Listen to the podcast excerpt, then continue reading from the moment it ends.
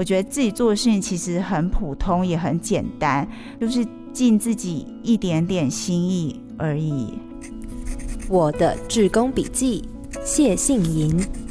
我为什么开始做志工服务的工作？其实那是在我还在念大学的时候，大四那一年被选为西藏青年文化交流大使到尼泊尔。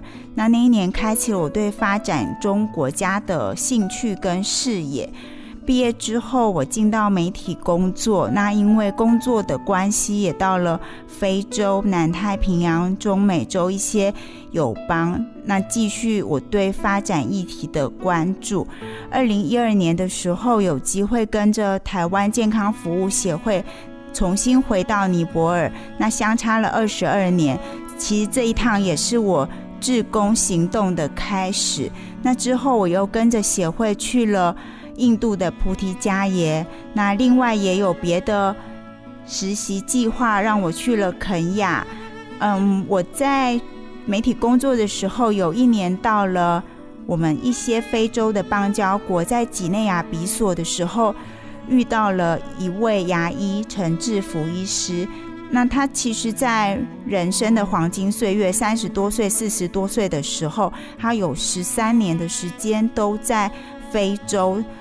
那其实他当时放弃军医在台湾很稳定的工作，还有很优渥的待遇，就是到非洲这件事情让我非常的感动。那我去实习的机构的执行长玛丽也是啊，他自己是在英国念完博士，他有非常好的语文能力，他大可以在英国。跟很多国际组织找到很好的工作，但他们决定要回到肯亚。回到肯亚之后，他决定要开始培力贫穷、跟落后、跟发展的一些人，帮助大家一起生活的更好。在投入志工工作之后，自己的收获跟改变，其实我觉得我们不是去服务别人或是提供服务，而是我们。被服务了，在我们自己的心这一块，因为我们会看见自己的能力，然后自己的付出是对别人有帮助的。如果我们有机会帮需要的人做一点点事情，换得一个微笑就可以了。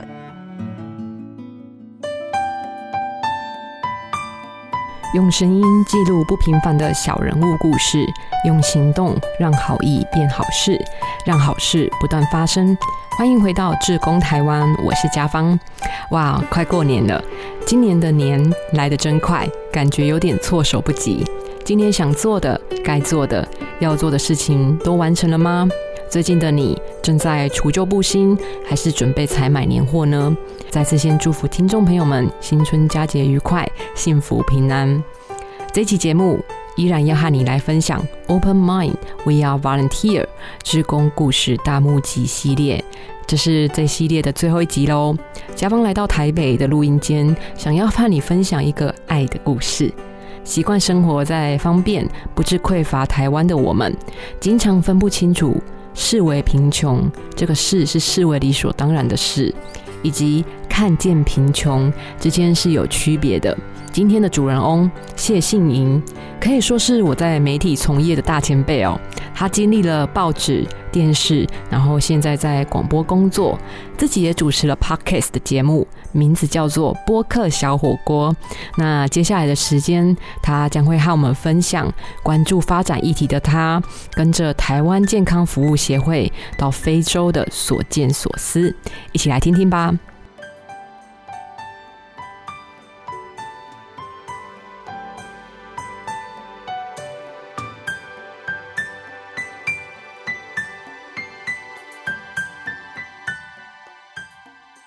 对贫穷啊，我常觉得最难的不是答案，而是理解哦。在陈志福医师，就是非洲病患口中的阿福医师身上，我们真的看到了在医疗资源穷困的异乡里面，培植出一株又一株充满温暖和希望的春芽耶。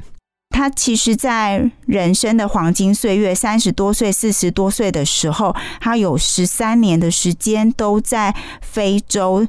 呃，不是比较发展好的南非，而是在撒哈拉沙漠的非洲地区。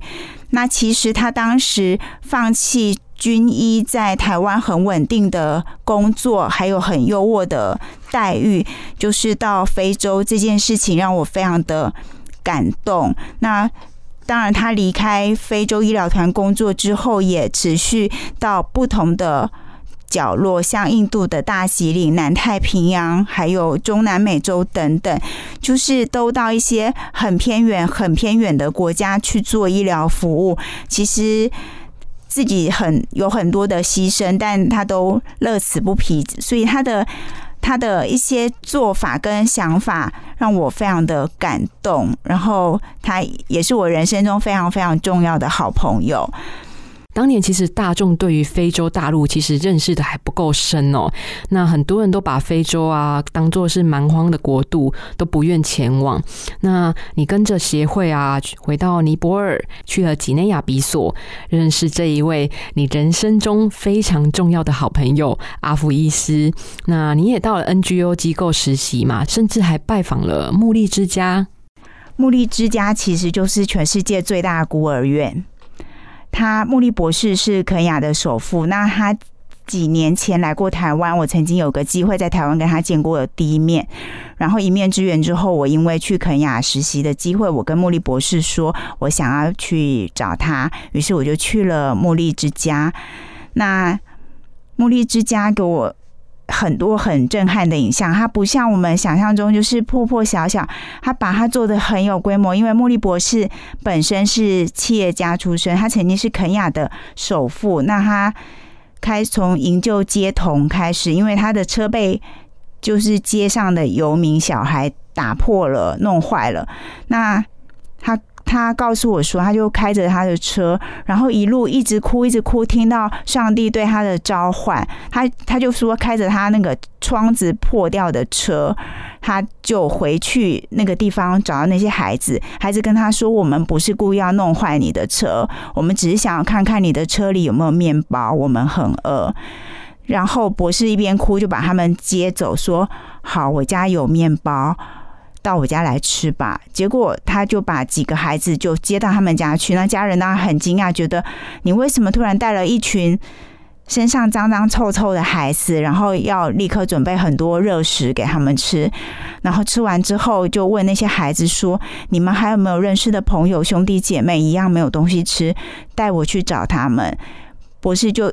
一车一车去把他们带回来，然后慢慢让他们在家里住下来。他后来放弃了自己的事业，把事业全部都用来做木力之家，然后帮助这些孩子，培力这些孩子。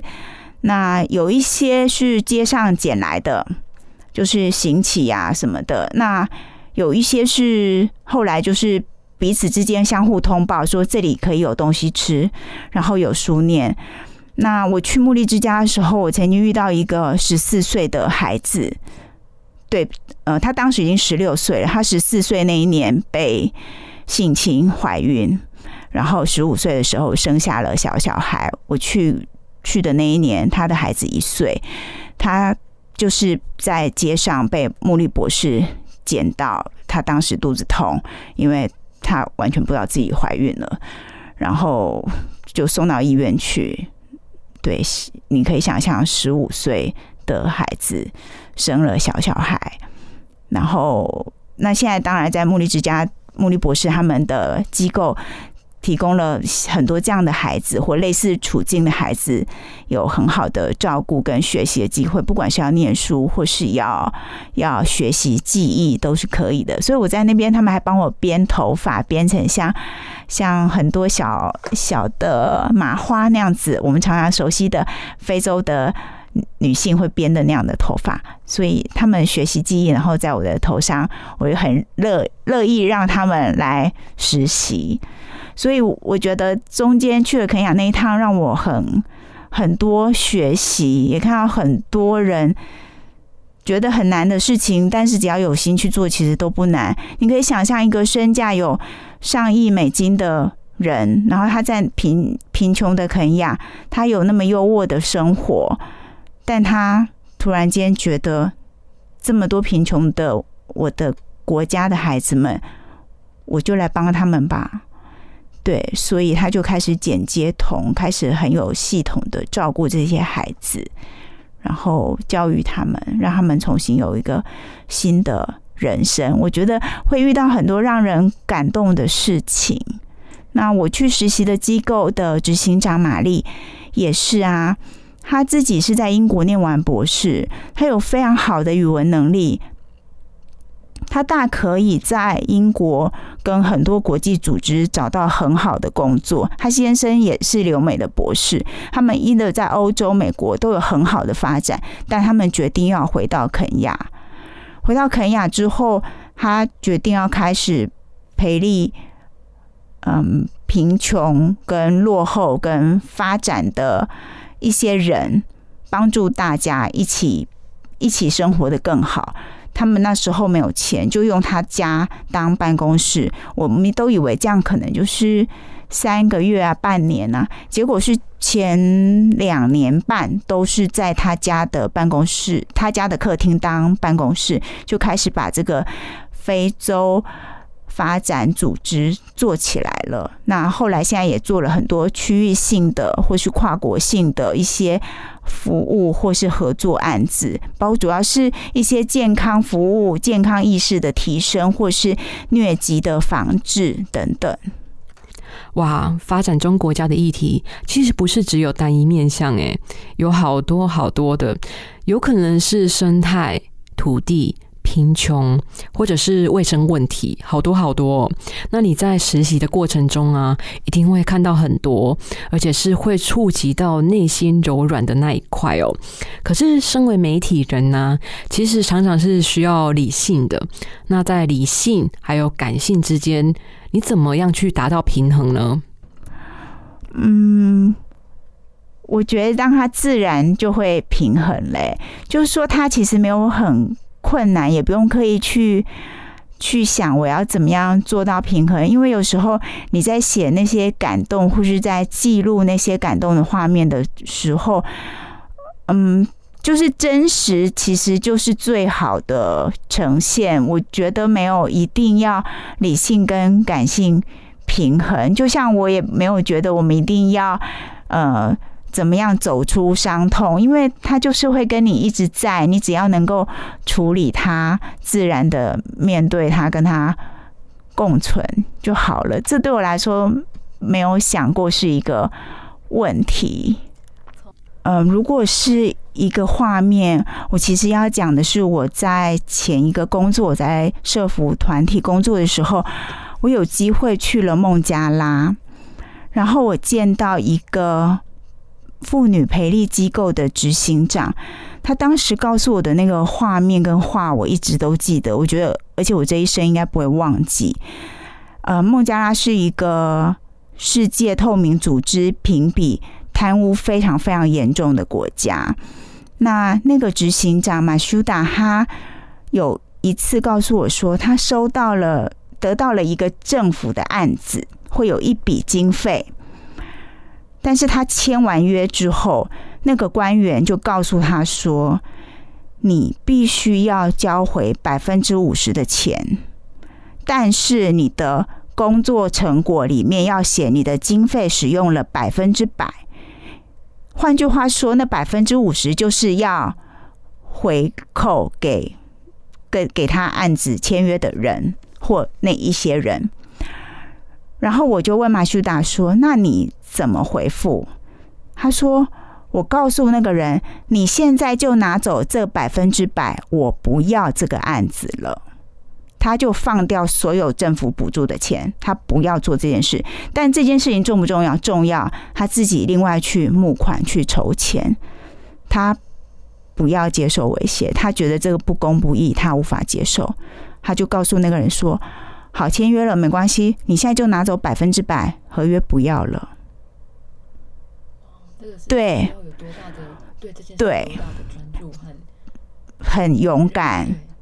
对她一个女性去对抗一个贪腐严重的公务体系，她就选择很辛苦的方式去募款。总觉得你在投入志工的面向很不一样诶。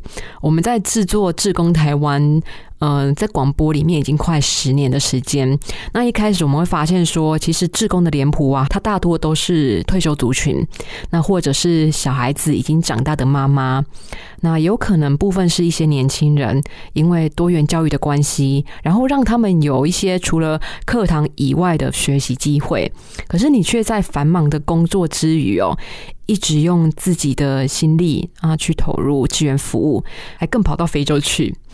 那到底是怎么样的一个原因促使你这样子做的？嗯，我觉得不晓得为什么，我好像对于嗯发展中国家的人，特别是发展中国家的孩子，我会没有办法忘忘记他们，或是或是我觉得我前辈子也许是尼泊尔人或印度人，就是在那种偏远山上长大的人。因为我回到那里，就会觉得好像自己的灵魂才完整。我说不上来那种感觉，我就是会一直记得尼泊尔的孩子，记得印度的孩子，还有肯亚的孩子。对我，当我到一个难民营或者是发展中国家，所谓很贫穷的地方、很臭的地方，我都觉得很熟悉。对，很熟悉。那。那我也觉得很珍惜，就是我在这里可能就是六个礼拜、两个月、两个礼拜，但他们可能一生都需要住在我们觉得很不好的外在环境里面，很臭、很脏，没有水、没有电。但我可能只只要待短短一点时间，所以我会很珍惜自己。平常生活的台湾，然后我也会很疼惜那些孩子跟那里的人，因为他们也许有机会选择，也许没有。那我能做的就是让他们可以有机会看到一点点希望。我后来有机会把在各地做志工服务的经验陆陆续续的写成文章，那当然也有。出版社或朋友鼓励我出书，然后，但这个应该是下一步的事。就是我觉得自己的自己做的事情其实很普通，也很简单。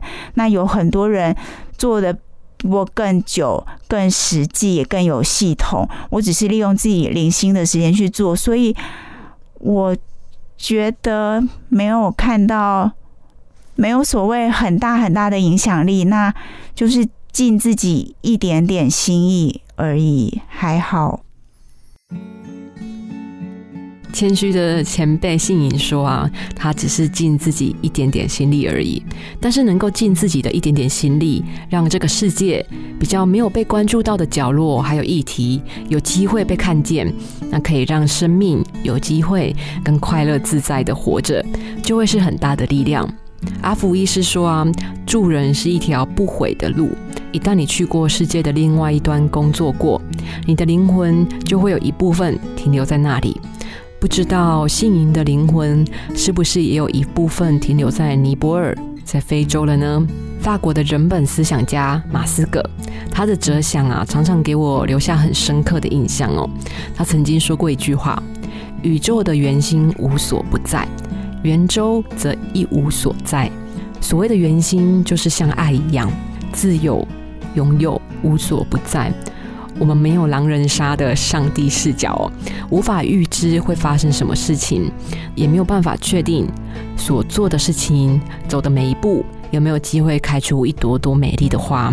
不过，我想勇敢的面对成长中的各种可能，就有机会让那些藏在角落里的爱，从黑暗的土地中钻出，迎向光明。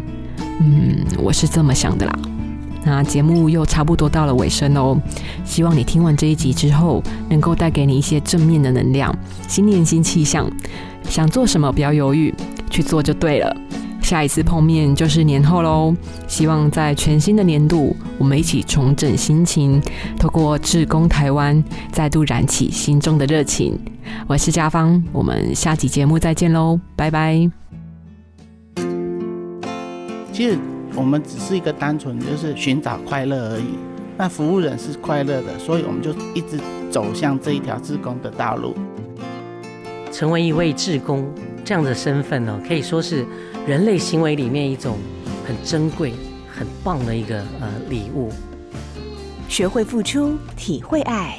车王电子邀您一起共创美好的智工台湾。